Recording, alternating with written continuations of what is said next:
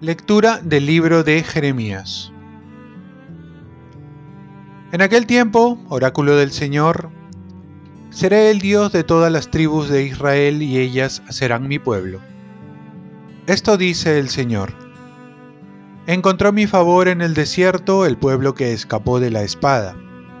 Israel camina a su descanso, el Señor se le apareció de lejos. Con amor eterno te amé por eso prolongué mi misericordia para contigo. Te construiré, serás reconstruida doncella capital de Israel. Volverás a llevar tus adornos, bailarás entre corros de fiesta. Volverás a plantar viñas allá por los montes de Samaria. Las plantarán y vendimiarán. Es de día, gritarán los centinelas arriba, en la montaña de Efraín en marcha, vayamos a Sión, donde está el Señor nuestro Dios. Porque esto dice el Señor, gritad la alegría por Jacob, regocijaos por la flor de los pueblos. Proclamad, alabad y decid, el Señor ha salvado a su pueblo, ha salvado al resto de Israel. Palabra de Dios. Salmo responsorial. El Señor nos guardará como un pastor a su rebaño. Escuchen pueblos la palabra del Señor. Anúncienla en las islas remotas. El que dispersó a Israel lo reunirá, lo guardará como un pastor a su rebaño. El Señor nos guardará como un pastor a su rebaño, porque el Señor redimió a Jacob, lo rescató de una mano más fuerte. Vendrán con aclamaciones a la altura de Sión, afluirán hacia los bienes del Señor. El Señor nos guardará como un pastor a su rebaño. Entonces se alegrará la doncella en la danza, gozarán los jóvenes y los viejos. Convertiré su tristeza en gozo, los alegraré y aliviaré sus penas. El Señor nos guardará como un pastor a su rebaño. Lectura del Santo Evangelio según San Mateo. En aquel tiempo, Jesús se fue de allí y se retiró a la región de Tiro y Sidón. Entonces, una mujer cananea, procedente de aquellos lugares, se puso a gritarle, Ten compasión de mí, Señor, hijo de David. Mi hija es atormentada por un demonio. Él no le respondió nada. Entonces, los discípulos se le acercaron a decirle, Atiéndela, que viene detrás gritando. Él les contestó, Solo he sido enviado a las ovejas descarriadas de Israel. Ella los alcanzó, se postró ante él y le pidió, Señor, ayúdame.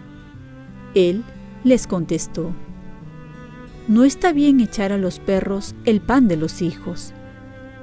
Pero ella replicó, Tienes razón, Señor pero también los perros comen las migajas que caen de la mesa de los amos.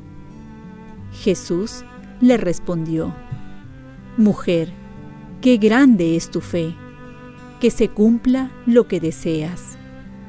Y en aquel momento quedó curada su hija. Palabra del Señor. paz y bien. Dios ama en toda circunstancia y a toda persona. Jesús no deja de sorprendernos, va más allá de las fronteras, y es que para el amor no hay límites. Jesús no solo hace el milagro una mujer pagana, sino que además exalta su fe, que va con la perseverancia y la confianza, a pesar que reconoce que no merece el milagro, Su confianza en la misericordia de Dios es más grande y se atreve a pedir lo que muchos no piden. Jesús no se molesta cuando pedimos, ni se molestó cuando esta mujer le pide un milagro, como en otras ocasiones que se ha molestado cuando ve la falta de fe en sus discípulos, que siendo testigos de su misericordia y su poder suelen dudar y temer. Lo que no ocurre con esta mujer que era pagana. Y en la primera lectura vemos la esperanza que trae el profeta Jeremías al pueblo de Israel que ha sido conquistado por Babilonia. A pesar que se encuentra desolado, Jeremías le recuerda que Dios puede hacer brotar de nuevo la alegría, porque tiene un amor eterno que permanece aunque estén derrotados. Dice así, con amor eterno te amé, por eso prolongué mi misericordia.